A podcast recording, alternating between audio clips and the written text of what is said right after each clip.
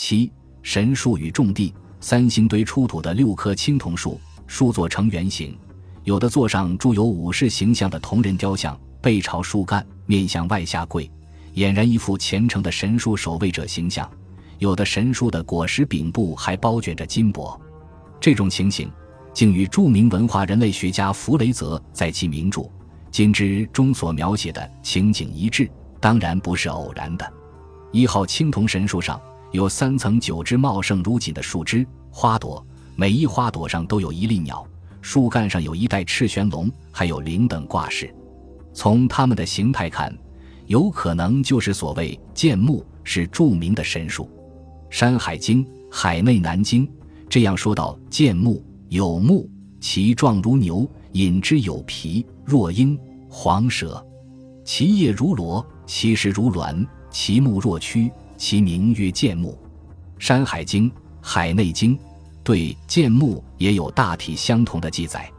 郭璞注释见木云：“见木青叶，紫茎，黑华，黄实，其下生无响，立无影也。”剑木所在及其功能，《淮南子·地形训》说道：“剑木在都广，众地所自上下，日中无景，忽而无响，盖天地之中也。”高又注释道：“种地之从都广山上天海下，故曰上下。”高注于意虽然得知，但说从都广山则未达一见。种地上天海下是经由剑木这种神术，而不是经由都广山上下。既然剑木是种地往返于天地之间的神术，那么它显然也就是登天之梯了，是天人之间的通道。都广在何处呢？《山海经·海内经》记载：西南黑水之间有都广之野，后继葬焉。其城方三百里，盖天地之中，素女所出也。原有高叔、高道、高蜀、高季，白骨自生，冬夏播禽。鸾鸟自歌，凤鸟自舞，灵兽石华，草木所聚，原有百兽，相群原处，此草也，冬夏不死。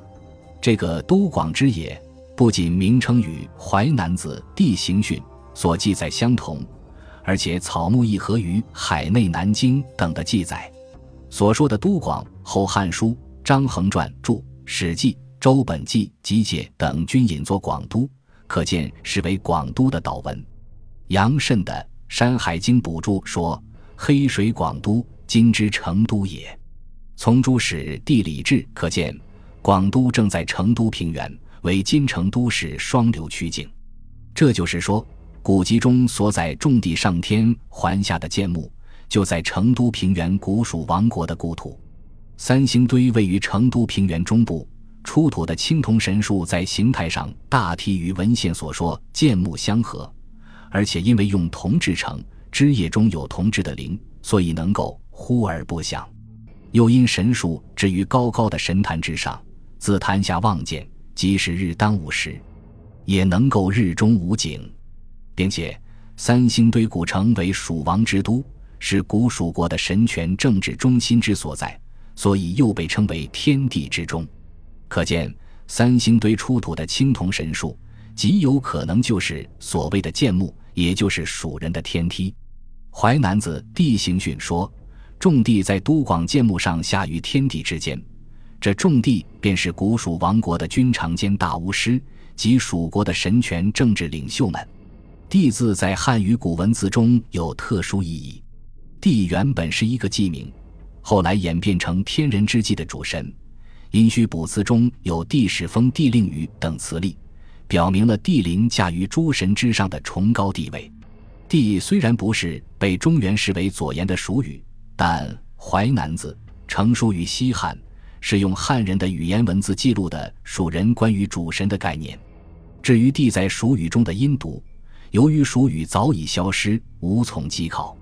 古蜀人的诸神当中，唯有种地能够上天环下。高于群神之上，既然如此，地作为主神的地位便可得到充分确定。地与群神的关系，犹如众星拱月，是主神与群神的统帅关系。这种关系带有神统的结构特点，正是人世间军统结构的反映，折射出当时的社会生活政治生活和宗教生活。这个神统，又与三星堆青铜像群中青铜大力人与其他雕像所形成的主从结构特点相一致，而这正是宗教最重要的社会功能。从《淮南子·地形训》来看，古蜀国的地势拟人神，有生命，有灵魂，有意志，基本功能是替天行道，为天神代言。而天神基本上是虚拟的，既无实体，又无形象，只有意志。虽然神力无边，却需通过地来传达意志。因此，在实际的宗教生活中，地才是最重要的角色。由于这样，蜀王才借助于法器。施展法术，使自己扮演地的角色，俨然而成神权政治领袖。由此可见，神权不过是神化了的王权，却掩盖在宗教外衣之下，实行神治，使文明的曙光带着一种野性而神秘的光环。